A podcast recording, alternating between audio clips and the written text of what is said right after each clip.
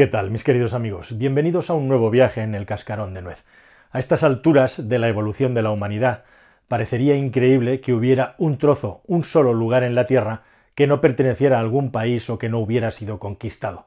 Y sin embargo ese lugar, o mejor dicho, lugares existen. Pero en concreto el que llama la atención por encima de todos es un lugar denominado Bir Tabil, algo más de 2.000 kilómetros cuadrados plantados en África, en el desierto, que no reclama nadie y que no pertenecen a ningún estado. Es lo que se llama terra nullis. Y en este vídeo te voy a hablar de por qué Bir Tagil no pertenece literalmente a nadie, qué es lo que hay detrás y cuáles son otros potenciales lugares terra nullis que van a ser noticia en los próximos años seguramente.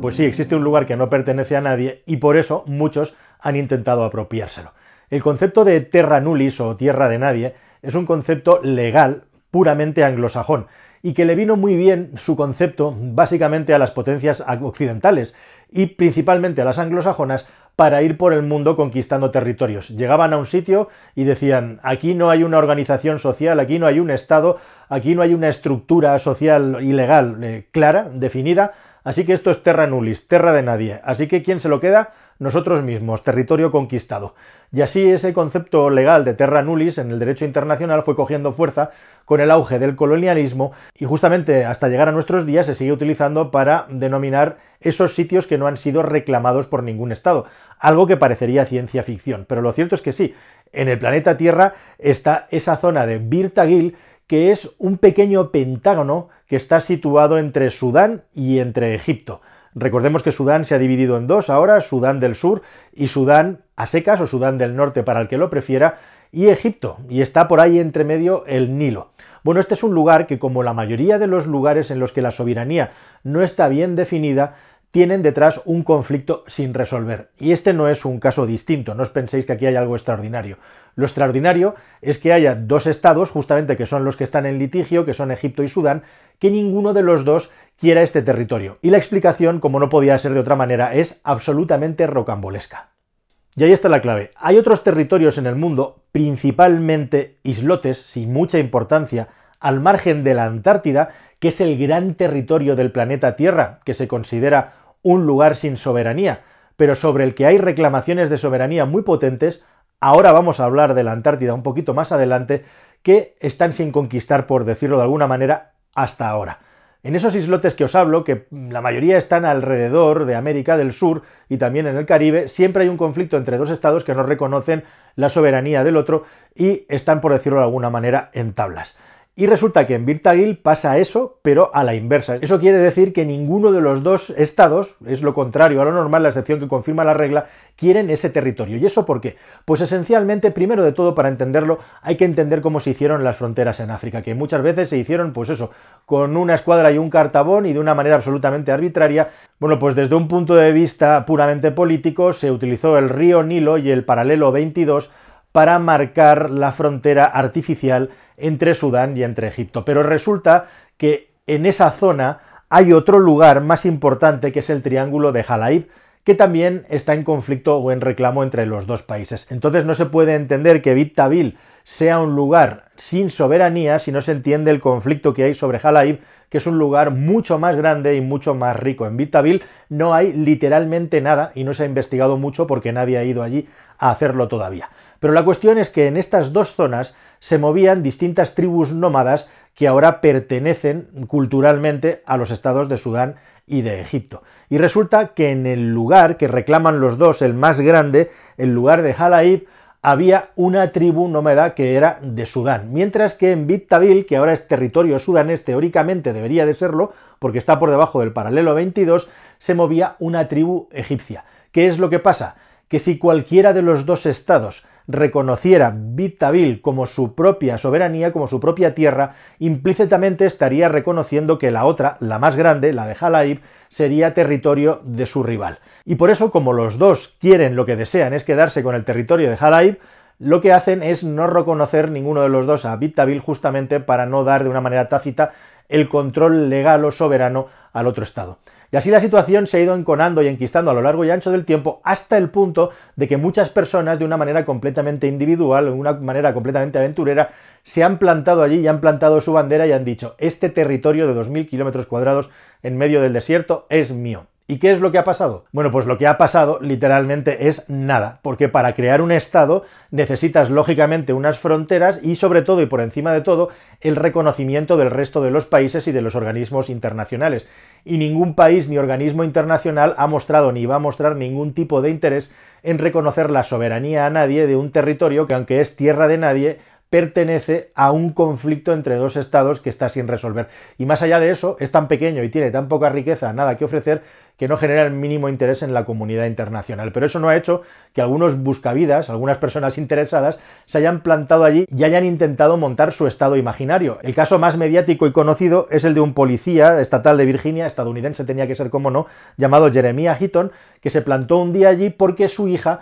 le había dicho en un cumpleaños que ella quería ser princesa, a pregunta de su padre, o más bien espoleo de su padre diciéndole que cuando fuera mayor podría ser lo que se propusiera. Y la niña le dijo, pues yo quiero ser princesa, papi. Y el señor Jeremía que se fue para allá a plantar su bandera y bueno, pues en las fotos quedó muy bonito y también en los medios de comunicación, pero como digo, nadie ha conseguido montar un Estado soberano en ese lugar. Hablando de, creando, de crear estados soberanos y pasando a otra fase en el vídeo, a otro nivel, se ha intentado más veces en el pasado, por ejemplo, creando microestados en las plataformas petrolíferas que por mucho que te cuenten en vídeos de YouTube o por ahí en vídeos de curiosidades, no tienen la más mínima base legal y por lo tanto no son estados, son lugares que están ocupados en alta mar, a veces sobre aguas internacionales, y a los que los estados no les hacen mucho caso ni les prestan mucha atención. Hay dos casos muy conocidos en la historia. Uno es el caso de Rose Island, un proyecto comandado por un italiano allá en el famoso, la época del mayo del 68, movimiento hippie, que decidió crear una comuna, un estado en esa plataforma petrolífera que estaba dentro del océano frente a Rimini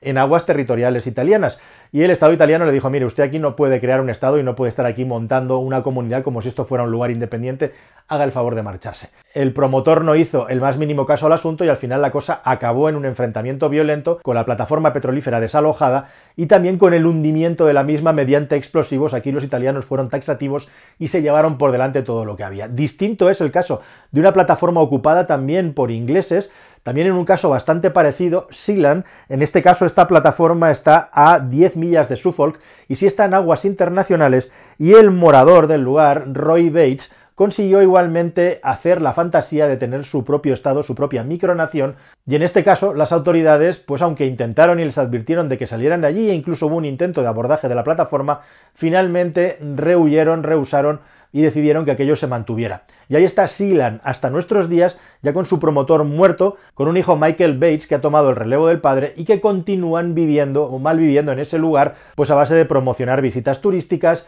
expedir eh, pasaportes que por supuesto no tienen ningún tipo de valor y toda clase de souvenirs e igualmente alrededor de la fantasía de que eso es una micronación. Igual que como ya os conté en este canal, hubo un señor que tuvo la brillante idea de empezar a vender propiedades en la Luna y que realmente se hizo millonario vendiendo parcelas en la Luna y ahí que sigue el tipo. Ahora al final del vídeo te, recomiendo que lo veas porque es muy interesante para que puedas conocer su historia. Pero siguiendo un poco todo esto y yéndonos a cosas ya más serias, al margen de la curiosidad, que es increíble lo de Big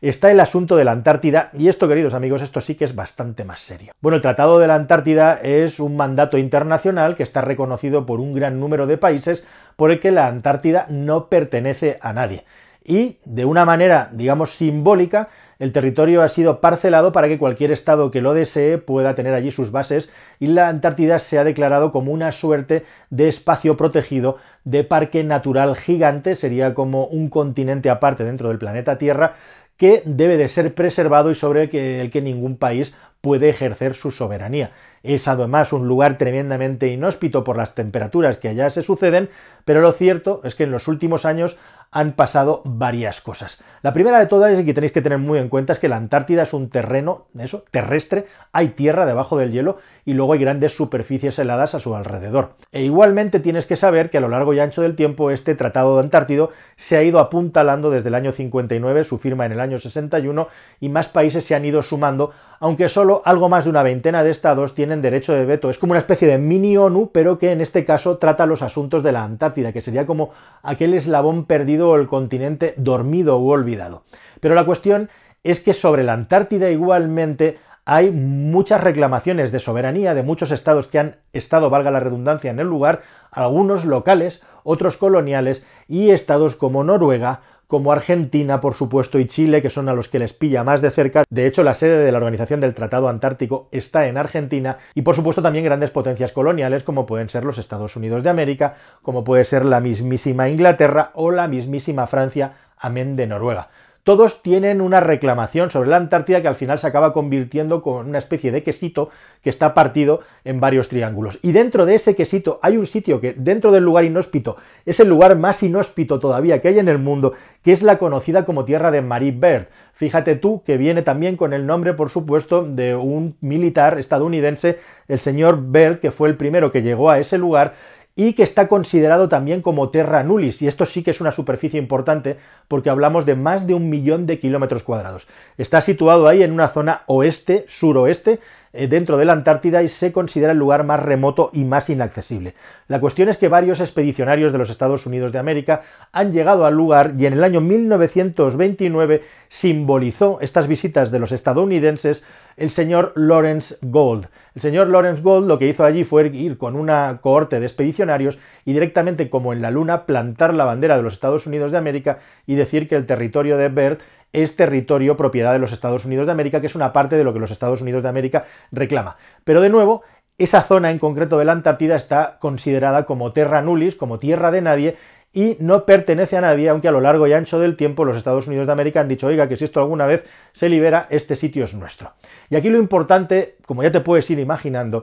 es que a medida que pasa el tiempo y el calentamiento global va moviendo las cosas y cambiándolas, el interés por ser soberano en estos lugares, por supuesto también con Rusia, que no me puedo olvidar de ellos, como uno de los que pide su parte dentro del quesito, va subiendo en intensidad. Y resulta que el Tratado Antártico se termina, se liquida en el año 2048. Y cada vez más los países dentro y fuera de la Antártida van tomando posiciones en una especie de escalada de crecimiento silencioso para quizá en el futuro apropiarse una parte de la Tierra, la última, el último terreno virgen, el último terreno no desconocido, pero sí sin explotar, que guarda debajo del hielo inmensos recursos y riquezas. Así que mientras en el planeta Tierra seguimos debatiendo y analizando la conquista del espacio cercano y cómo la Luna, por ejemplo, puede ser una mina con unas riquezas extraordinarias para aquellos que sean capaces de conquistarla, acá en la Tierra, probablemente dentro de una década o dos, comience también una pelea, una lucha cada vez más intensa